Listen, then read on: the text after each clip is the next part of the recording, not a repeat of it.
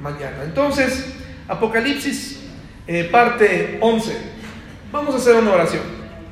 Señor, muchas gracias por esta mañana y pedimos que tu palabra llegue a lo más profundo de nuestro corazón y que podamos salir edificados, que podamos salir de aquí animados y no solamente llenos de información, sino que podamos eh, estudiar, analizar, discernir y poner en práctica, Señor. En el nombre de Jesús nuestro Salvador. Amén. Bueno, hermanos, pues ha estado de moda. Hoy tengo mucho que decirles. Espero poder cumplir el, el propósito de abarcar todo. Si no, les prometo que no va a pasar de una hora. Es decir, ahí tendríamos que dejarle. Porque tengo mucho que comentarles en esta mañana. Mucho se ha dicho en estos días de las lunas, ¿no? Sobre todo porque hubo un reciente eclipse eh, lunar, ¿no? La famosa luna de sangre, ¿no? ¿Sí? ¿Cuántos tuvieron la oportunidad de verlo? A ver, levanten su mano nada más para saber. Miren, pues muchas gracias. Un, un evento astronómico eh, hermoso, sin duda, ¿no? Sorprendente, eh, atípico, pero normal, común. No es algo eh, que no hayamos visto antes, ¿sí? O sea, que se ponga la, la luna roja, mis hermanos, pues es algo sorprendente. Ahora, hay una relación, o la gente eh, intenta buscar una relación entre las lunas con la, con la eh, profecía bíblica, ¿no? Dicen, bueno, es que las lunas y, qué relación tienen con el Señor y su venida. Y hay quienes tienen interés en saber, pues esto, ¿no? Y dicen, bueno, yo creo que, que eh, vamos a, las lunas nos están dando alguna señal, nos están dando, nos están mostrando algo, pero vamos a estudiar realmente eh, así de pasadita qué es lo que nos está buscando, qué está buscando el Señor, o, si realmente es digno de que nosotros pongamos atención al asunto, mis hermanos, de las lunas de sangre. Y para eso les pido que vayamos al libro de Joel, al libro de Joel, hermanos, por favor. ¿Dónde tiene el origen de que algunos creyentes piensen que las lunas, eh, las lunas o los eclipses lunares tienen algo que ver con la venida del Señor, ¿no? Vamos a ver de dónde sale esto y vamos a, vamos a estudiar a ver si realmente tiene algo que ver o no con el retorno de nuestro Señor, ¿verdad? Porque pues es algo que es sorprendente, ¿no? Sabemos ahí, decimos, qué bárbaro, qué increíble, eh, cómo se puede dar. Sin embargo, eh, tenemos que decir que un eclipse lunar es más es más común que un eclipse de sol, por ejemplo, que ocurre, total de sol, que ocurre pues ahí cada 20 años, no lo sé, y que además no se puede ver en todos lados del mundo. En cambio, un eclipse lunar sí se puede ver en distintos lugares del mundo a diferentes, diferentes momentos. Esto hace que el eclipse de luna pues sea un evento hermoso, pero realmente Dios estará ocupando estas señales en el cielo para decirnos algo. Joel 2, 28 al 32. ¿Ya lo tenemos, mis hermanos? Dice así, y después de esto derramaré mi espíritu sobre toda carne y profetizarán vuestros hijos y vuestras hijas. Vuestros ancianos soñarán sueños y vuestros jóvenes verán visiones. Y también sobre los siervos y sobre las siervas derramaré mi espíritu en aquellos días. Y daré prodigios en el cielo y en la tierra, sangre y fuego, columnas de humo, el sol se convertirá en tinieblas y la luna en qué, mis hermanos? Antes que venga el día grande y espantoso de Jehová. Y todo aquel que invocar el nombre de Jehová será salvo, porque en el monte de Sión y en Jerusalén habrá salvación, como ha dicho Jehová, y entre el remanente al cual él habrá llamado. Este pasaje ha sido utilizado para fundamentar una innumerable cantidad de doctrinas. ¿No? Por ejemplo, aquí algunos dicen, el, versículo 28 dice, en este versículo nos está hablando que en el futuro nosotros vamos a recibir eh, una, un poder, eh, el Espíritu Santo de Dios va a venir sobre nosotros para que profeticemos. Eso es lo que la gente o, o muchos cristianos creen. Dicen, no, aquí va a llegar sobre nuestros hijos y nuestras hijas, el Espíritu Santo nos va a dar eh, el poder para profetizar, es decir, para dar palabras eh, inéditas acerca del futuro. Eso es lo que algunos dicen, pero en realidad no se está refiriendo a eso, mis hermanos. Aquí en el capítulo de Joel nos está haciendo una, un resumen de lo que pasaría a partir del día de Pentecostés. a partir del día en donde el Espíritu Santo se queda permanentemente en la tierra, ¿sí? En donde efectivamente los, eh, muchos, muchas personas en aquella época recibieron dones especiales y manifestaciones especiales del Espíritu Santo para continuar con su obra. Sin embargo, esto no significa que eso, eso aplique para ti y para mí, ¿sí? Porque el Espíritu Santo ya quedó en nosotros para siempre y el Espíritu Santo hace una obra en ti. Y ese Espíritu Santo quiere, eh, mora en tu corazón, si mora en tu corazón, entonces es el que te redarguye y es el que te invita a cambiar esas viejas actitudes, esos viejos hábitos, esa vieja manera de pensar. El Espíritu Santo hace esa labor. ¿De acuerdo, mis hermanos? Entonces, muchas personas dicen, no, mira, aquí dice esto. Y entonces eh, vamos a tener sueños y vamos a profetizar y vamos a poder ver cosas. Hermanos, yo no descarto el poder de Dios ni lo estoy minimizando. Sin embargo, no es la manera en la que Dios nos habla a través de sueños. Si, si despiertos, hermanos, no entendemos si en nuestros cinco sentidos, ¿usted cree que dormido usted va a recibir información crucial para su matrimonio? Hay muchas historias muy interesantes donde, por ejemplo, algunos pastores dicen, oye, eh, eh, una vez la historia que ya les he contado antes, que a la vez alguien a mí me contó, ya saben, ¿no? El amigo del amigo del amigo, eh, en donde un joven se acerca al pastor y le dice, anoche soñé que yo debía casarme con su hija. Anoche Dios me dijo, ¿no? Y entonces el pastor le dijo, pues qué raro, a mí no me ha dicho nada, ¿verdad? No se ha comunicado conmigo, ¿no? Entonces, es peligroso hoy en día eh, hay que tener mucho cuidado cuando alguien pretenda darte información en el nombre de Dios. ¿Cómo nos habla hoy Dios, hermanos? A través de su palabra. Si no, ¿para qué está este, este libro, hermanos? Pues no, no serviría de nada si yo voy a recibir información directamente de Dios. Pues cada quien cierre su, su Biblia, váyanse a su casa y pídenle a Dios que les comunique, ¿no? Aquí está su palabra. Y luego, luego dice otra cosa, mis hermanos. Dice otra cosa, y daré prodigios en el cielo y en la tierra, sangre y fuego y columnas de humo. ¿Qué nos está dando a entender todo esto? ¿Qué pasa cuando vemos columnas de humo? ¿Qué pasa? ¿Es algo, es una fogata inofensiva? No, está, hay guerras, hay incendios, hay situaciones graves. El sol se convertirá en tinieblas y la luna, ¿qué? Entonces, cuando viene un eclipse como este, mis hermanos, la luna no está sufriendo un evento catastrófico. La luna no está sufriendo un evento sobrenatural que nunca antes hayamos visto. Porque está diciendo el sol, ¿qué le va a pasar al sol? Se va a apagar, dice, ¿no? Y la luna, ¿qué le va a ocurrir a la luna? Se va a convertir en sangre, pero por otras razones. La razón por la que nosotros la vemos así es una razón totalmente astronómica y científica y, y lógica, ¿sí? Y no tiene nada que ver con referencias acerca de Dios. No tiene nada que ver con eventos proféticos. las lunas, así, de este modo, la luna afecta al mar y afecta hasta otras cosas, ¿no? Pero, pero, hermanos, a quien salen más afectados realmente por la luna, por este tipo de luna, son las mascotas, ¿sí? Son los animales que, que eso sí se inquietan y ladran porque están viendo algo que generalmente no ven. Pero el cristiano, hermanos, no debe pensar que esto es porque Dios nos está queriendo mostrar algo así. ¿De acuerdo, hermanos? Esta, esta porción está mal usada. Las lunas de sangre no nos dicen nada. No dice nada acerca de la venida de Dios. No dice nada acerca del fin del mundo. No dice nada. Porque no es algo sobrenatural. Si usted estuviera viendo algo en la luna que nunca antes se ha visto, ah, probablemente entonces estaríamos hablando de algo así. Pero ¿qué cree? De acuerdo a lo que hemos estudiado, no hay una señal que usted y yo podamos ver en el cielo y en la luna que marque algo para el cristiano, para el pueblo de Dios. Esto vendrá después. ¿Sí? Entonces, ¿por qué entonces los cristianos lo usan? Bueno, pues porque hay cristianos que se hartan de, de las cosas básicas que están en la Biblia, como obedecer, leer, hacer morir lo terrenal, y entonces quieren lo espectacular, quieren lo espectacular. Quieren empezar a, quieren sanar gente, quieren interpretar sueños, quieren ver cosas en el cielo extrañas para poderle decir a la gente que vieron cosas raras. Hermanos, la luna, esta luna llamada de sangre, no tiene nada que ver con la venida del Señor. ¿Sí? No tiene nada que ver. No se deje apantallar por, por este, maestros que salen con esta información. No es así. Usar la luna como referencia del retorno del Señor es un error. La luna se ve roja por ese sencillo diagrama.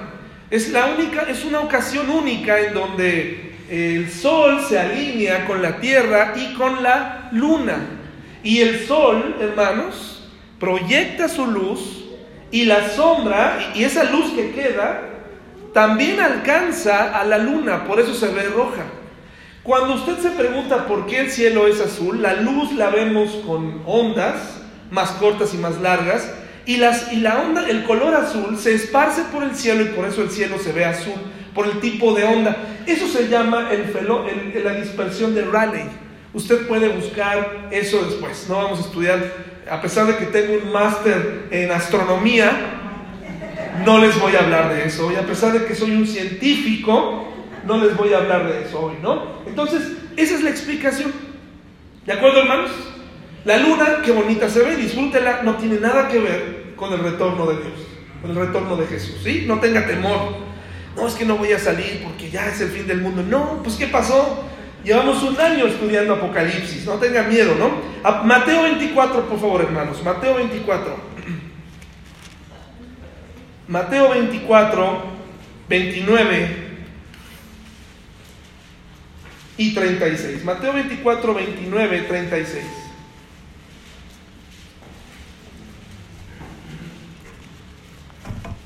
¿Ya lo tenemos, hermanos? ¿Lo pueden leer, por favor, bien fuerte? Acuérdense que se está grabando y nos están oyendo en otros lugares. Así que adelante, por favor.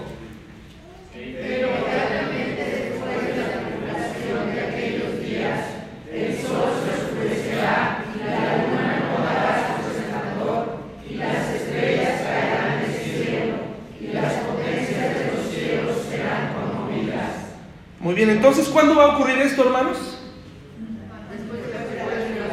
Entonces, es un periodo de eventos sobrenaturales.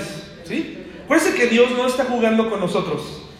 No está jugando con nosotros a, les voy a mandar señales para espantarnos. No, hermanos, no. Su palabra, si bien no sabemos exactamente cómo ocurrirá todo a detalle, el Señor te está dando la información necesaria para saber los eventos de los últimos tiempos, ¿no? Ahora el versículo 36, por favor.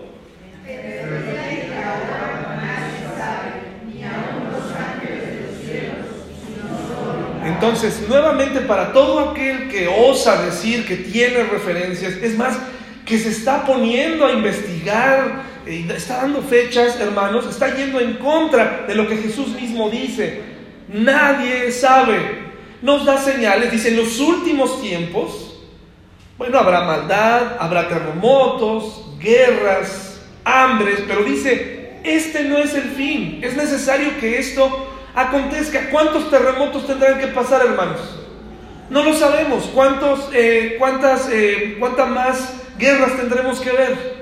No lo sabemos. No es relevante para el cristiano. Lo que es importante para el cristiano es velar porque en cualquier momento pudiera ocurrir el retorno del Señor. Nos da señales de los tiempos, nos muestra ciertas cosas, pero no tenemos por qué tener temor ni estar, híjole, ya en la próxima luna ya viene el Señor. No. Apocalipsis 6, por favor, del 12 al 13. Apocalipsis 6, del 12 al 13. Cada vez que pasa un un meteorito cerca de la Tierra, por ahí en algún periódico, siempre dicen, meteoro pasará peligrosamente cerca de la Tierra, y entonces lees un poco y te dice, eh, pero no le va a hacer daño, ¿no? Entonces nada más es sensacionalismo, ¿sí, hermanos? A veces es más fácil tratar de interpretar el retorno del Señor con esas señales que, que ser obedientes a su palabra, ¿no? O perdonar es, más fácil empezar a meterse en esto que verdaderamente poner en práctica su palabra. Apocalipsis 6, 12 al 13, ¿ya está? Dice, miré cuando abrió el sexto sello y aquí hubo un gran terremoto y el sol se puso negro como tela de silicio y la luna se volvió toda como de sangre. Pero llegará en un momento específico, en un momento preciso de la historia. Y nosotros, mis hermanos, de acuerdo a lo que hemos aprendido, si tú eres creyente, no te tocará vivirlo, ni verlo. ¿Sí? Bueno, Pero hay todavía quien dice, no, yo sí, yo sí lo quiero ver, lo quiero vivir, porque, bueno, eso ya es cosa tuya, ¿verdad? Bueno, ¿qué tipo de señales han aparecido en el cielo desde tiempos antiguos eh, que son señales de esperanza, hermanos? Bueno, yo le voy a recordar algunos para que cuando vean la luna de sangre, en vez de sentir temor, sienta esperanza cada vez que ve un arco iris una señal de esperanza donde dice, el Señor permite este hermoso fenómeno natural para decirle al mundo, no los voy a volver a destruir con agua. Nunca más la tierra será destruida por una inundación. Aquí hay un Dios que cumple sus promesas. Eso es lo que significa el arco iris. ¿Qué les parece esas dos historias que, donde interviene el sol? Allá en Gabaón, donde estaba el pueblo de Israel, y les estaba haciendo falta, y Josué ora a Dios, y Dios le dice: pídele, dile al sol que se detenga para que entonces el pueblo de Israel pueda ganarle a los gabaonitas y el sol se detuvo hasta que el pueblo de Israel ganó esa batalla. Y si hay investigaciones serias de que en la historia del mundo falta un día, muchos creen que es ese día en el que el sol no se detuvo, eh, perdón, se detuvo y, y se saltó un día, ¿no? Es un fenómeno que Dios permitió. ¿Sí? ¿Qué tal aquella señal de esperanza que recibió el rey Ezequías? ¿No? Cuando se estaba muriendo y dijo, haré que la sombra del sol retroceda, ¿verdad? Hizo que el sol retrocediera como una señal de esperanza, de vamos a regresar y te voy a dar otra oportunidad para vivir. ¿Y qué les parece esa señal de esperanza de la estrella de Belén?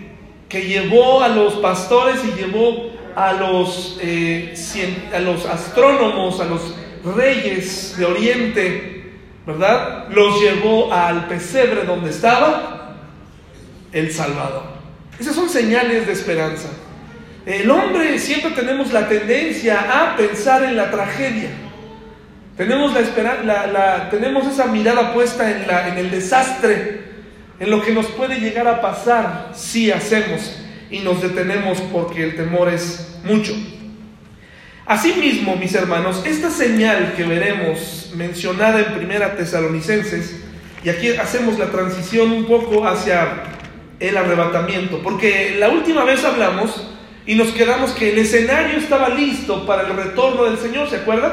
Ahí en el valle de Megiddo, ¿no? El valle de la decisión donde dice la palabra de Dios que descenderá el Señor y el mundo le hará la guerra. ¿Sí? Nos quedamos ahí. Pero ahora tenemos que retroceder porque en todo eso hablamos de que la iglesia no atravesará por esos siete años. Entonces, ¿dónde estará la iglesia? Ahorita vamos a aprender acerca de eso. Primera Tesalonicenses 4, por favor, hermanos. Primera Tesalonicenses 4. Hay, un sector de los cristianos, porque en su vida cristiana usted va a encontrarse con que hay eh, diferentes denominaciones donde enseñarán cosas eh, distintas, ¿no? Diferentes estilos, diferentes doctrinas, en fin. Y hay quienes dicen, no, es que el rapto no se menciona en la Biblia. Pero aquí vemos un pasaje que nos habla de que hay un evento en donde nos está hablando de algo sobrenatural que ocurre directamente del cielo hacia los creyentes, ¿no? Primera Tesalonicenses 4 del 13 al 18, ¿ya lo tienen? Fíjese lo que dice, mis hermanos. Tampoco queremos, hermanos, le está hablando a cristianos, que ignoréis acerca de los que... ¿Qué, ¿Quién es una persona que duerme en el mundo cristiano, mis hermanos? Los que murieron en quién? Los que, los que murieron y pusieron su confianza en Jesús. De tal manera que para los que hemos sufrido muertes, podemos estar seguros que si creyeron en el Señor, duermen en Él y despertarán. ¿Sí? Entonces dice aquí, para que no os entristezcáis como los otros que no tienen esperanza. ¿Quiénes son otros? Pues el mundo entero. Y dice, porque si creemos que Jesús murió y resucitó, así también traerá Dios con Jesús a los que qué. Entonces dice que traerá, ¿verdad? Que traerá. ¿A quién traerá? Bueno, vamos a verlo, ¿no?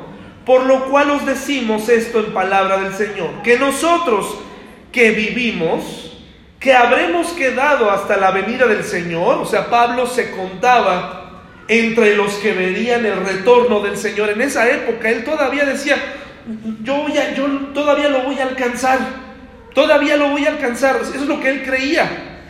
Han pasado más de dos mil años y no ha regresado el Señor. Pero, eso, pero en ese tiempo hubo gente que se cuestionaba si realmente Jesús iba a cumplir. Pero entonces Pedro contesta, no, no, no crean que Dios se tarda. Lo que pasa es que Él quiere que todo el mundo proceda al arrepentimiento. No es que Dios eh, no vaya a cumplir, lo va a hacer. Pero es una de esas promesas en donde uno quisiera que la gente llegara a conocer primero del Señor. Y dice, por lo cual os decimos esto en palabra del Señor, que nosotros que vivimos, que habremos quedado hasta la venida del Señor, no precederemos a los que durmieron, o sea, a los que murieron. Es decir, no iremos antes que ellos. ¿Por qué? Porque el Señor mismo, con voz de mando, con voz de arcángel y con trompeta de Dios, descenderá del cielo y los muertos en Cristo, ¿qué? Resucitarán primero y serán llevados con él. Luego nosotros, los que vivimos, los que hayamos quedado, seremos, ¿qué hermanos? arrebatados juntamente con ellos en las nubes, un evento sobrenatural. Y cuando tú tienes un evento sobrenatural, ¿hay manera de explicar un evento sobrenatural? Es un evento sobrenatural, hermanos. ¿Sí? Si tú me preguntas, pero ¿cómo le vamos a hacer? Pues es que tenemos, estamos teniendo un problema. Eh, yo creo en un Dios que todo lo puede y yo creo en un Dios que puede hacer algo así. No, pero es que ¿cómo vamos a volar? Pues no sé, no lo sé. No lo sé, pero es Dios. ¿Sí? Él es Dios. Y dice, seremos arrebatados juntamente con ellos, o sea, es una resurrección de gente cristiana, gente creyente, y de la gente que esté viva en ese momento, en las nubes, para recibir al Señor ¿dónde? En el aire. En el aire. Y así estaremos siempre. Es decir, a partir de ese momento una comunión permanente con Él. Por tanto, dice aquí, amenácense unos a otros con esto, ¿no? Infúndanse miedo a través de investigar cuándo vendrá. ¿Por qué tendríamos que tener miedo, hermanos? A lo mejor porque andamos viviendo de maneras incorrectas. Pero dice aquí, alentaos que los unos a los otros con otras palabras. Es decir, yo le puedo alentar hoy a mi hermano Gus, que está batallando hoy con su vista, le puedo decir, don Gus, el Señor nos va a llevar, don Gus. El Señor viene. Y en el cielo sus ojos no van a fallar. Ya no van a fallar, don Gus. Tiene que aguantar un poco más. El Señor viene. Aliéntese, no se desanime, ¿verdad? ¿Alguien está pasando tristezas? ¿Alguien extraña a un familiar? No, esperen, no tengan temor. Ya nos reencontraremos con ellos. No tengan temor. Y allá arriba, allá arriba las cosas serán diferentes. Alentémonos con estas palabras. ¿Alguien, ¿Alguien, está batallando con el sistema mundial? Con, no se preocupen, el Señor viene. Tranquilos, esto terminará. Eso es alentar. Eso es alentarnos, hermanos. El sufrimiento estará por terminar. Conoceremos al Señor. Estaremos con Él. Disfrutaremos de comunión con Él. Aquí la pregunta es, ¿qué tanto lo estás esperando? ¿Cómo está tu vida hoy? De tal manera que creas que realmente lo estás esperando. Primera Corintios 15, por favor. Primera Corintios 15. El arrebatamiento debe ser motivo de gozo, no de temor. Pero tal parece que el cristiano toma esas cosas y las usa como una amenaza, ¿verdad? Y que nos provocan miedo. Pero debe ser de aliento. Si tú crees en el Señor, alienta y muévete para compartir el Evangelio con las personas que aún no le conocen, ¿verdad? Tus familiares más queridos, háblales y diles, mira, eh, de plano, ¿no? Ya a las parejas, a nuestros esposos, a nuestras esposas, alguien que quieras, de plano, dile, mira, yo creo que un día el Señor vendrá y creo que Él me tomará porque soy creyente y porque soy congruente a lo que dice la Biblia, me apego a lo que dice la Biblia. Y sabes qué, me encantaría que cuando Él viniera, tú también vinieras conmigo, porque eh, no tengo yo otra, otra cosa que regalarte, no tengo otra cosa que darte, pero estoy seguro que si tú no tomas esta decisión, tristemente te tendrás que quedar. Y hoy que te lo estoy diciendo me duele, Me duele, pero te quedarás. Esa es la profecía, mis hermanos. Esa es la profecía. Es una realidad que no podemos suavizar. La gente es libre para creer o no creer. Tú también eres libre para compartir y no compartir, a pesar de que tienes una, comisión de parte de Dios. El mejor regalo que le puedes dar a tu pareja, a tus hijos, es decirles, el Señor viene, arregla tu vida. Es que los cristianos son un desastre, sí, sí somos un desastre. Es que el pastor es un desastre, sí, también yo soy un desastre. Un desastre, pero no soy abusivo, hermanos. No soy abusivo, no me meto en tu vida, no te pido prestado. Es un desastre, los cristianos somos, somos un desastre. Es verdad, pero eso no es motivo para decirle a Dios, no. Dios ha tocado la puerta de tu vida muchas veces. Una manera de decirle es, acércate a Cristo, porque un día estos eventos ocurrirán y te quedarás. Es interesante, pero muchos de nosotros en este momento tal vez están sintiendo, híjole, decirle eso, pues como que no me va a creer, pues entonces tú mismo no lo crees. Tú mismo no lo crees, pero eso ocurrirá. Primera Corintios 15, 50 al 58 dice así, mis hermanos. Dice 50 al 58. Y vamos a estudiar muchos textos. Dice, por esto digo, hermanos, que la carne y la sangre no pueden heredar el reino de Dios, ni la corrupción hereda la incorrupción. He aquí os digo que misterio de Pablo. Esto no lo entendía él, es un misterio. No todos dormiremos, pero todos seremos transformados. Es decir, en la tribulación, antes de la tribulación, perdón, no todos, habrá gente viva. Y aunque estén vivos, así serán transformados junto con los que murieron. Seremos transformados. ¿Para qué? Para no ser corruptos y poder tener un cuerpo apropiado para ver a Dios. Porque este cuerpo, así como está, no puede ver a Dios, ¿verdad? Dice, en un momento, en un abrir y cerrar de ojos, a la final trompeta, porque se tocará la trompeta, y los muertos serán resucitados incorruptibles y nosotros seremos que transformados. Le está hablando a cristianos porque es necesario que esto corruptible se vista de incorrupción y esto mortal se vista de inmortalidad. Y cuando esto corruptible se haya vestido de incorrupción y esto mortal se haya vestido de inmortalidad, entonces se cumplirá la palabra que está escrita. Sorbida es la muerte. ¿En qué, mis hermanos? Y por favor, diga, por favor conmigo, lea el versículo 58. Dice así, así que, hermanos míos amados, estad firmes y constantes, creciendo en la obra del Señor siempre, sabiendo que vuestro trabajo en el Señor, ¿qué? Entonces nos invita a estar activos mientras estamos aquí, activos en nuestra fe, activos en las buenas obras, activos Hemos recibido la salvación, pero nos dice, actívate, sé firme y qué? Constante, porque Él regresa. Nada de que, como hay también un movimiento cristiano que dice, pues ya para qué, pues ya viene, ya hay que recluirnos todos, ¿verdad? Bueno, mis hermanos, existen por lo menos tres puntos de acuerdo entre los, entre los cristianos, entre el mundo de cristianos.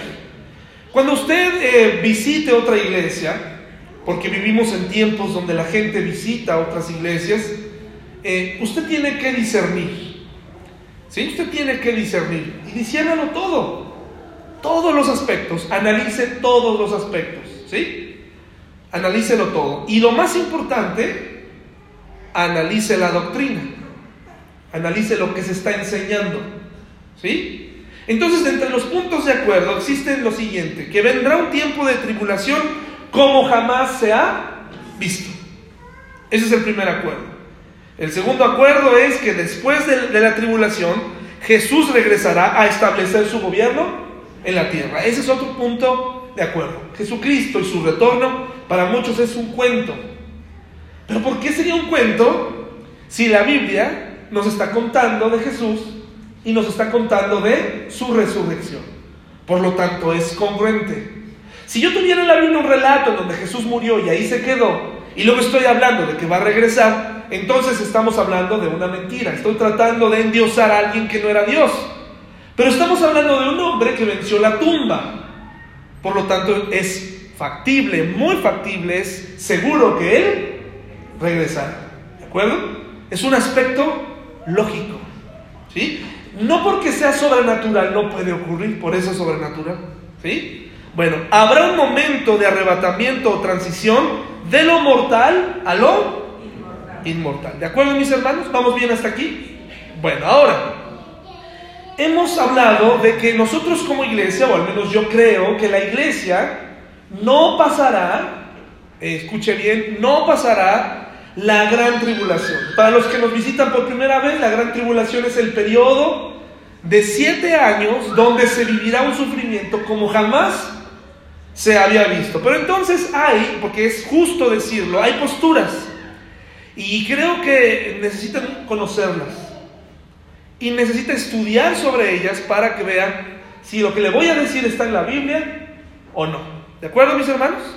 Entonces vamos a conocer un poquito la postura de aquellos que dicen que la iglesia tendrá que atravesar la gran tribulación. Aquí está, mire la iglesia, ¿no? Atravesando los siete años y que el arrebatamiento, según ellos, se llevará a cabo después de la gran tribulación. ¿De acuerdo, hermanos?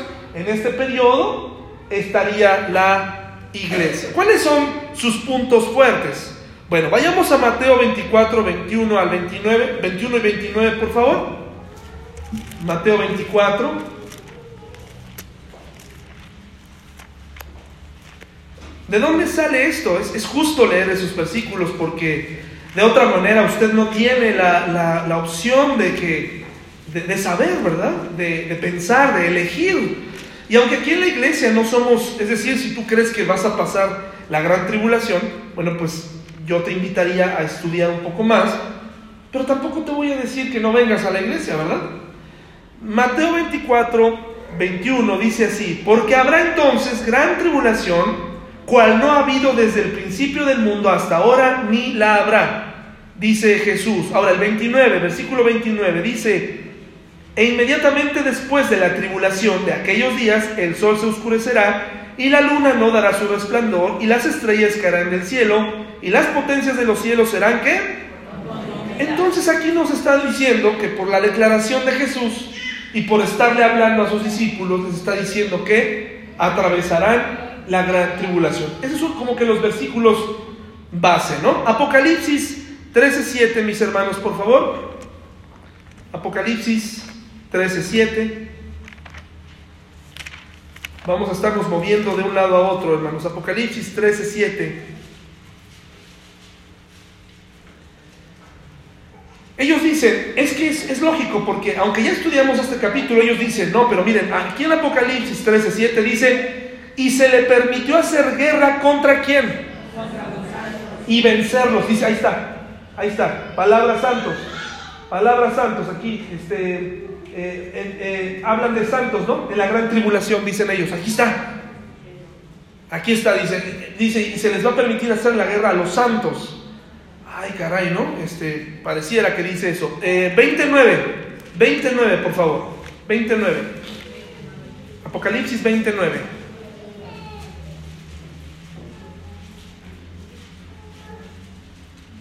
¿Listo, hermanos? Y subieron sobre la anchura de la tierra y rodearon el campamento de los santos y la ciudad amada. Y Dios descendió fuego, del fuego del cielo. ¿Y qué? Este versículo también lo usan para decir, aquí está, otra vez, santos. Pero que se fijen el título del capítulo 20, ¿de qué está hablando? Entonces está mal ubicada esa... Pero muchos de ellos, para poder eh, justificar esta, este punto de vista, eliminan el milenio. Eliminan esos mil años, ¿no? Bueno, entonces, eh, eh, Apocalipsis 25, hermanos, dice ahí, pero los otros muertos, los otros muertos no volvieron a vivir hasta que se cumplieron mil años. Esta es la primera, dice ahí está, ahí está, nadie había resucitado, no se efectuó, aquí estamos todos los que estábamos vivos, no ha, no ha habido ninguna resurrección y pareciera que la primera resurrección está ocurriendo aquí. ¿verdad? Pero vamos a estudiar eso más adelante. Y primera Tesalonicenses 4:16, por favor. Primera Tesalonicenses 4:16 para que se eh, desentuman sus dedos en esta mañana. Primera Tesalonicenses 4:16 dice, porque el Señor mismo con voz de mando, con voz de arcángel y con trompeta de Dios, descenderá y los muertos en Cristo resucitarán primero. Están unificando esa resurrección que nosotros dividimos, ellos la están llevando hasta Apocalipsis 25. Dicen, esas dos resurrecciones ocurrirán después de la gran tribulación. Eso es lo que ellos mencionan. Y otra cosa que dicen es, históricamente la iglesia cristiana ha sufrido, esta vez no va a ser la excepción. ¿Cómo se está moviendo el mundo, hermanos, últimamente? ¿Cómo, cómo lo ven? ¿Cómo ven? Este es un tema de, de, un debate interesante. E, es los grupos de inclusión a la sociedad, ¿no?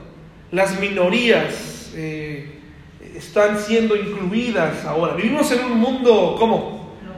Globalizado, que se jacta de ser incluyente, donde una indígena oaxaqueña eh, la incluyen al mundo eh, del buen ser, del buen vestir, ¿no? Le dicen a esta mujer, le dicen, oigan, acá mira, sal, o sea, ahora sí ya vas a empezar a vivir, Yalitza, ¿no? Ahora sí ya, ven, este es el mundo verdadero, ¿no? Y vas a aparecer en revistas, pero no te puedes ver como indígena, no, te tenemos que vestir con ropa cara. Porque eres, eres tú perteneces a un grupo eh, de esos que necesitan ser incluidos, ¿no? Entonces por eso te vamos a incluir, ¿no? Te vamos a incluir, o sea, olvídate, no nos interesa que eres de Oaxaca, ni, tus orígenes, ni que no sepas nada de inglés, no nos interesa, no, no vayas a querer venir vestida como mexicana, Yalitza, no, no, no, no. No vayas a traer tus guaraches, no, no, no. No vayas a traer, no, no, por favor, no, eso no. La, verdadera inclusión no tendría por qué aparentar que la gente está siendo incluida cuando en realidad está siendo juzgada, utilizada para, para ganar algo. Y se va a poner de moda ahora eh, mexicanas con esas facciones, con un proceso de inclusión. La gente dice, qué bien, qué bien. No, qué mal. La están usando.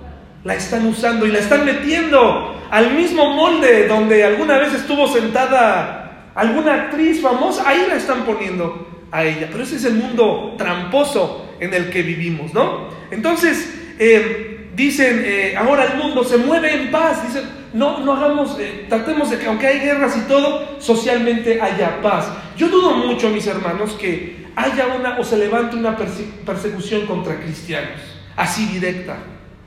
Yo creo que es complicado. Yo creo que las propias iglesias van a ir cediendo, algunas iglesias van a ir cediendo ciertos temas de la Biblia para poder ser, no ser mal vistos. Que Dios nos libre, hermanos, a nosotros de ceder, ¿verdad? Pero la iglesia, la mayoría, van a ceder, van a darle hora y media a la alabanza y muy poquito a hablar del Señor y de, las consecuencias de los actos de las consecuencias del pecado. Le van a dar un montón de tiempo a temas de todo tipo menos de la exhortación y de pedir que guardemos vidas limpias. Entonces, Primera Tesalonicenses 4:16 es ubicado ahí y la iglesia, dicen ellos, sufrirá una, eh, eh, un sufrimiento más porque así tiene que ser, dicen ellos. Romanos 8.1, por favor, hermanos. Romanos 8.1 ¿Cuáles son los puntos débiles que olvidan las personas que piensan que pasaremos la gran tribulación? Bueno, número uno, mis hermanos, dice, ahora pues, dice la palabra de Dios, que es efectiva, que es explícita, que es real, ninguna condenación hay para los que están en Cristo Jesús, los que no andan conforme a la carne, sino conforme al Espíritu. ¿Qué nos está diciendo esto? No solamente que nos va a librar del castigo eterno, la muerte segunda, el infierno, sino que además nos está diciendo, o sea, si yo voy a pasar por un periodo de sufrimiento, pues es una condena, hermanos, de siete años. Es una condena. Entonces este versículo no se cumpliría al 100%, se cumpliría parcialmente.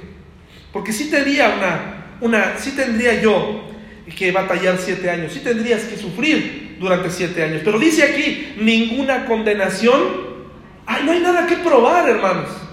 El cristiano falla. ¿Usted necesita pasar siete años para comprobar que va a fallar? Usted y yo fallamos, eso es del diario. Por eso necesitábamos un Salvador. no necesitas siete años de prueba ni persecución. Todos los días fallamos y por eso tenemos que pedirle ayuda a Dios. Primera Tesalonicenses 5.9, mis hermanos. Vamos allá rápido para que podamos alcanzar a ver todo lo que me gustaría transmitirles en esta mañana. Primera Tesalonicenses 5.9 dice, ¿ya lo tenemos? Léalo conmigo, pero de veras con convicción. Primera Tesalonicenses 5.9. Si ya no alcanzaste a llegar, léelo con alguien más, por favor, para poder ir avanzando. Dice, porque no nos ha puesto Dios para ira, sino para alcanzar salvación por medio de nuestro Señor Jesucristo. Si eh, la, gran tribulación eh, son siete años de ira, dice este versículo, Dios no nos ha puesto para ira. ¿Sí? Se lo está diciendo a cristianos, no nos ha puesto para ira. La Biblia, hermanos, enseña dos clases de resurrecciones. Resurrección para vida y resurrección para condenación. De tal manera que, entonces, en estos pasajes podemos ver, y usted puede comprobar, que hay quien va a resucitar siendo creyente, hijo de Dios, resucitará para vida eterna, pero habrá quien resucitará para condenación. De tal manera que eh, para nosotros, para, para mí es muy claro que tiene que haber dos resurrecciones.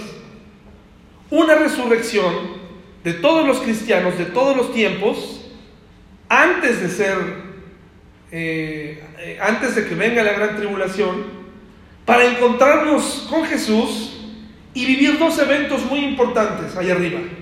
Porque la Biblia dice que todos los que estamos aquí, que somos creyentes, es necesario, dice, que comparezcamos ante qué. Entonces resulta, no sé si te, ha pasado alguna vez que, que tienes que participar, o sea, tu participación era necesaria, pero no estabas preparado. ¿Sí? O sea, todo el tiempo te dijeron, ya viene el, no sé, el, discurso de graduación. Tú lo vas a decir. Y todo el tiempo estuviste diciendo, sí, ya me voy a preparar, ya lo voy a escribir. Pero nunca le tomaste en serio. Llega el día y dices, y te dicen, es necesario que pases, porque ya te toca. ¿Hay manera de decir algo? ¿Hay manera de retroceder? No, es necesario. Te tocaba, pero no estabas preparado. Es muy similar a lo que nos está pasando hoy. Muchos jóvenes eh, vienen a la iglesia pensando que ellos no van a comparecer, que de alguna manera Dios va a ver su juventud, su sonrisa, su carisma y van a decir, ay no, pues tú no, pásale, es que eres tan agradable. De veras, eres tan guapo, eres tan guapa que no es necesario que comparezcas ante el tribunal de Cristo, ¿no? O que a lo mejor algún hermano despistado, ¿no? Que esos que se duermen y así, eh, ¿Nunca se preparó? Ay, es que tú nunca, nunca escuchaste un sermón entero, ¿verdad? Siempre estabas dormido. Ay, no, que no pase. Oye, es que tú tenías el celular de última moda y siempre estabas consultando otras cosas. No es necesario que, que comparezcas. No, hermanos, dice la palabra de Dios. Es necesario que todos nosotros comparezcamos ante el tribunal de Cristo. Todos, solos, no vamos a ir acompañados de mamá, no vamos a ir acompañados de papá, no vamos a ir acompañados. No es mi intención infundirte miedo, pero sí me encantaría preocuparte un poco sobre si estás preparado para comparecer, para dar cuenta de lo que hiciste en la tierra a partir del día que aceptaste a Cristo. ¿Cómo le vas a explicar que tú no testificaste? ¿Cómo le vas a explicar lo que hiciste con lo que recibiste? ¿Cómo le vas a decir al Señor? ¿Cómo te vas a salir por la tangente? ¿Cómo le vas a decir al, al, Dios sabio, todopoderoso, que no pudiste, que no se pudo? ¿Cómo le vas a decir a aquel que le dio toda la facilidad a Moisés para hacer su labor a pesar de ser tartamudo, que tú no puedes hablar, que tu, que tu mente no era capaz? Yo creo que si el Señor lo habláramos en términos de un, de un este, no sé, un, uno de esos que calcula los riesgos y que puede hacer gráficas. Yo creo que el Señor nos podría mostrar una, una, una, gráfica de nuestra mente y diría, mira, recibiste una mente perfecta, mira, aquí está el porcentaje que tenías sobre el promedio y nunca te memorizaste un versículo y nunca lo compartiste, ¿no? Tú, tú tenías toda la capacidad, pero no lo hiciste. Y a ver cómo le vas a decir que no. No, es que no, mi hermano. Todos compareceremos. No importa si tienes una relación conmigo de amistad o no, no importa si te caigo bien o no, me encantaría caerte bien, pero si no te caigo bien, está bien, tú vas a comparecer delante de tu Salvador. Para, y esta gráfica, mis hermanos, lo puedes analizar más adelante y puedes ver eh, quiénes y qué clase de personas van a resucitar eh, para vida y quiénes resucitarán para muerte. Ahora, hermanos, hay quien dice, mis hermanos también, eh, hay otros puntos débiles. Por ejemplo, se asume que la palabra santos, en los capítulos que se menciona todas las veces del 4 al 21, se está refiriendo a la iglesia. Pero esa palabra griega, la que acabamos de leer hace un rato, que dice que los santos, ¿se acuerdan? Esa palabra griega es muy diferente a la palabra santos, que se ocupa cuando se quiere hablar de la iglesia. Está hablando de aquellos que fueron apartados dentro de la gran tribulación. Aquellos que creyeron dentro, no antes. No, no está hablando de nosotros. La palabra es distinta, pero les gusta meterla ahí. ¿Sí? Si se tomaran, porque además se hace una alegoría y dicen es que los siete años son alegóricos, no son para, no, no se deben tomar alegóricamente, son, son simbólicos, pero hay quien dice, no, si son siete años que tendremos que pasar. Hermanos, si tú acabas de ver las señales, entonces los siete años nos dirían que al final de esos siete años vendría el Señor y se desaparecería la inminencia de su venida que nadie sabe. ¿Sí? Nadie la sabe. Ahora, por cierto, mis hermanos, del capítulo 4 al 21 de Apocalipsis, nunca se menciona la palabra iglesia. Ya no hay ninguna referencia a la iglesia. Más que esas dos palabras santos o esas palabras de santos, que son otra palabra. ¿Y quién es la iglesia, hermanos? Pareciera que a partir de ese momento la iglesia desaparece de la tierra, ¿verdad? Bueno, sigamos entonces. Hay otra hay otra manera de pensar que dice que eh, nosotros, la iglesia, vivirá solamente la mitad. Solamente la mitad, dice. ¿Se acuerdan que la gran tribulación, desde el principio, hay terremotos, hay fenómenos naturales? Y en la segunda parte se pone ya terrible bajo el régimen, o más, eh, las cosas más sobrenaturales empiezan a mirar en la segunda parte, pero aquí ya hay cosas terribles. ¿sí? Entonces sería lo mismo sería lo mismo, pero ellos, ellos también tienen su postura. Dan un orden cronológico de acuerdo a 2 Tesalonicenses. Mire, vaya para allá, por favor. De acuerdo al versículo 2 del 1 al 3. Segunda Tesalonicenses 2 del 1 al 3. Ahora, de verdad, hermanos, estos estudios son muy útiles. Me hubiera gustado que en algún momento en mi vida alguien me diera las posturas, porque cuando tú descubres que hay personas que piensan diferente, realmente te mueve en tu forma de pensar y necesitas tener eh, fundamentos bíblicos para explicarle y darle esperanza. Lo mismo sucede cuando te encuentras con, cristianos fieles que piensan que la salvación se pierde, ¿no? Entonces la salvación se convierte en, como en un sorteo y no en un regalo, una promesa que Dios te dio, ¿verdad? Entonces es muy interesante porque tienes que tener paciencia para explicarle ya cuando empiezan a discutir ya no vale la pena, pero muchos de ellos viven en confusión respecto a ciertos temas, ¿no? Por eso tienes que estudiar. Segunda Tesalonicenses 2 del 1 al 3 dice, pero con respecto a la venida de nuestro Señor Jesucristo y nuestra reunión con Él, os rogamos hermanos que no os dejéis mover fácilmente de vuestro modo de pensar, ni os conturbéis ni por espíritu, ni por palabra, ni por carta, como si fuera nuestra, en el sentido de que el día del Señor está cerca. Nadie os engañe de ninguna manera, porque no vendrá sin que antes venga la apostasía y se manifieste el hombre de pecado, el hijo de perdición. Para nosotros es, es claro que el, el hijo de perdición, el anticristo, aparecerá aquí, hermanos, al inicio de la, de la gran tribulación. Para los que creen que la gran tribulación la viviremos a la mitad, ellos sostienen que ellos que tendremos que conocerlo y que se revelará aquí. ¿Se acuerdan cuando estudiamos que mata a los dos testigos y hace la abominación desoladora, que es un sacrificio en el templo judío y hace algo terrible? Muchos sostienen que es ahí, ¿verdad? Pero también hay, un, hay errores ahí. Interpretan el día de Cristo como el arrebatamiento, por lo que la iglesia sería trasladada eh, hasta que el anticristo sea revelado totalmente. ¿Se acuerdan que leímos que sonará la trompeta?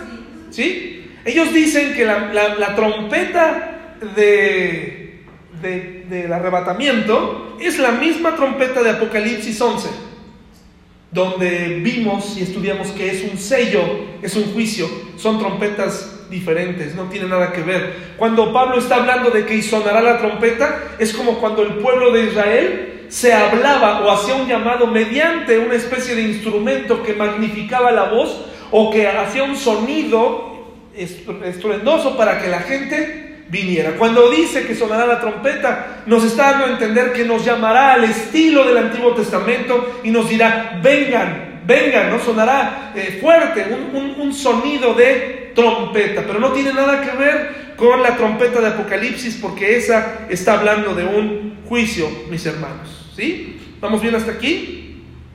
¿Sí, mis hermanos? Bueno, el material está aquí. Usted me lo puede pedir y no hay ningún problema, ¿verdad? Es completamente gratuito. Ahora, ¿por qué creemos que el arrebatamiento sucederá eh, antes de la gran tribulación? Que es lo que hemos estado hablando. ¿Por qué lo creemos? Porque, en primer lugar, es, es, una, es una muestra de aliento. Es decir, esto terminará. Ya también todos hemos tenido aquí, mis hermanos, pruebas y luchas con nuestra carne, ¿verdad? Em, ¿Por qué creemos que viviremos? ¿Cuáles son los puntos fuertes de creer que la iglesia no atravesará el tiempo de la gran tribulación? Bueno, porque recordemos que hay una profecía de las 70 semanas de Daniel, ¿se acuerdan? De las cuales el profeta eh, y, el, y a través del tiempo se han cumplido 69 y queda una pendiente. Y esa, esa, mis hermanos, es la semana destinada para que Dios trabaje con, ¿con quién, mis hermanos? Con el pueblo de Israel, ¿verdad? Entonces, por favor, vamos a Apocalipsis 3.10. Apocalipsis 3.10, por favor.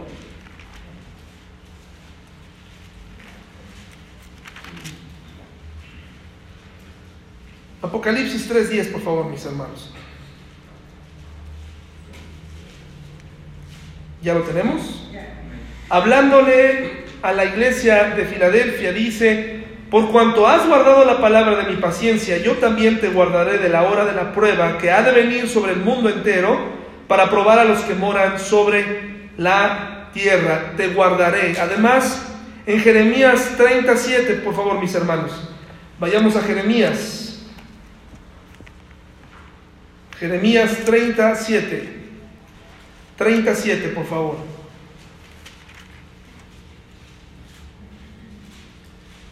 ¿Ya está? Jeremías 30, 30, versículo 7 dice así, ah, cuán grande es aquel día, tanto que no hay otro semejante a él, tiempo de angustia. Ahora, ¿en qué contexto se está diciendo este, este, este versículo, este, este pasaje que estamos leyendo, en el contexto de la restauración futura y total del pueblo de Israel. Y en esa restauración total y futura está diciendo que tiene que tratar con él durante la última semana, y dice aquí en el, en el 37, tiempo de angustia para Jacob. ¿Y quién es Jacob, hermanos? Israel. Es Israel, ¿sí? Pero de ella, ¿qué? Será librado. Entonces, esta interpretación de la iglesia partiendo antes de la gran tribulación es la más consistente con todos los versículos. No se tiene que editar nada, no se tiene que omitir nada, no se tiene que quitar nada, es la más consistente. En cuanto a contenido y en cuanto a soporte, es la más eh, consistente. No hay, no hay fallas en la, en la interpretación, ¿sí? Es la más consistente. Ahora, Quiero terminar con esto, mis hermanos, en los últimos siete minutos. Vayamos a Mateo 25 del 1 al 5, por favor. El Señor hablaba en parábolas y ocupa esta para hablar del, fin de los tiempos. Mateo 25, por favor. Para los que están escuchando en, la grabación, eh, será importante leer Mateo 25 del 1 al 3 más adelante, que tal vez no me va a dar tiempo de leer para la grabación, porque me voy a saltar a la descripción de una boda judía. En la Biblia no tenemos una descripción de lo que es una boda judía, hermanos, así, precisa. No tenemos una descripción de cómo es. Pero se ha juntado la historia y se ha dicho la descripción y se ha juntado los pedazos y la mayoría coincide en, lo que ocurre. Y es lo siguiente. En, en Mateo 25 se habla de 10 vírgenes que son damas de honor que acompañan a la novia. Y nos habla que unas de ellas no se prepararon y las otras sí se prepararon con lámparas. ¿No? ¿Se acuerdan? Lo van a leer en su casa. Bueno, una boda judía transcurre de la siguiente manera. El primer día de la boda es el más feliz. Así dirán, pues sí, porque ya después se empeora todo. No. El primer día de la boda es el más feliz. ¿Por qué? Porque simbólicamente todos los errores del pasado son, perdonados para los dos. Qué bonito, ¿no? Qué bonito. Lo mismo sucede con la iglesia nuestros pecados han sido perdonados. ¿Sí? El novio se presentaría repentinamente con una gran suma de dinero, cosa que no ocurrió con algunos de ustedes, ¿verdad? Para pagarle al padre de la novia una suma de dinero, una dote. Se iba a acercar y le iba a decir, aquí está, este es mi dote. Y le iba a dar al padre de la novia. Era una señal de decir, yo pago por ella. ¿Qué hizo Jesús en la cruz, hermanos? pagó por nosotros. ¿Y de qué manera? Con todo. Pagó con todo, hermanos. Él pagó por ti. Él pagó por ti. A partir del acuerdo con el Padre, la novia podría esperar hasta un año para ser llevada a casa del novio, pero ya era tratada como esposa. ¿Sí? Vivían separados, pero ya era tratada como esposa. Es decir, cualquier acto que cualquiera de los dos hiciera de infidelidad sería castigado con la ley estaban desposados. De ahí la explicación de por qué Juan y María, perdón, eh, José y María estaban desposados, todavía no vivían juntos. Y podía haber una sospecha de que María estaba embarazada y que había sido infiel. Y entonces eh, José quiso irse para echarse la culpa de que la embarazó y, se había huido, y que había huido para que no la mataran. ¿Cómo la amaba, verdad? Entonces no lo hizo, no huyó, porque el ángel se le apareció y le dijo, toma tu familia y a tu esposa y vete. El novio, mientras ella vivía, ¿qué creen que estaba haciendo? Preparaba un lugar para ella. Dice Juan 14, ¿verdad? ¿Qué, qué está haciendo el Señor, hermanos? Voy pues a preparar lugar para vosotros, para que donde yo estoy, vosotros también estéis. Entonces, ¿qué está haciendo ahora? Preparando un lugar. El día de la boda, cerca de la medianoche, el novio anunciaba su venida mediante mensajeros, es decir, señales de ya voy por ti, ya voy por ti, son señales. Hasta que por fin al llegar el novio en medio de lámparas, comenzaba la procesión hacia la casa del padre para llevar a su novia y comenzar la ceremonia y la fiesta. La iglesia, hermanos, en la Biblia es la novia. La novia jamás Ningún novio iba a atravesar a su novia por un terreno espinoso en esa procesión para casarse con ella, ¿sí? No la iba a atravesar por el lodo con ese velo, no la iba a, a maltratar. No, hermanos, la iba a proteger porque la ama. Por eso usó la figura de la novia. Somos la novia de Cristo, la esposa de Cristo. Por eso es que en el cielo viviremos dos eventos. Primero nos pondremos a cuentas en el tribunal. Y, tendremos que dar cuentas todos nosotros. Y después, ¿qué creen que sigue, hermanos? Las bodas del Cordero. La boda de Jesús. Y ahora sí, el retorno del Señor con nosotros, con la iglesia. Esta boda judía nos describe lo que Él está haciendo ahora, hermanos, por todos nosotros. ¿Qué le parece? Es hermoso, ¿no? Es hermoso saber que el Señor está preparando un lugar. Ahora mi pregunta es, ¿nosotros nos estamos preparando para Él? ¿Somos infieles? Él, no es, él está cumpliendo su parte. ¿Estamos comportándonos como quien espera? Hay quien está comprometido y aún así se comporta como si no tuviera un compromiso, hermanos. Hay quien puede portar un anillo de casado y comportarse como si fuera de todas o de todos. Se olvida el compromiso, se olvida el amor. Jesús, cuando murió en la cruz, arriesgó todo por nosotros, mis hermanos. ¿Qué estás arriesgando tú? ¿Qué estás arriesgando tú, mi hermano? ¿Te estás preparando? ¿Eres una novia digna? Seamos una novia digna, hermanos, para el Señor. Vamos ahora.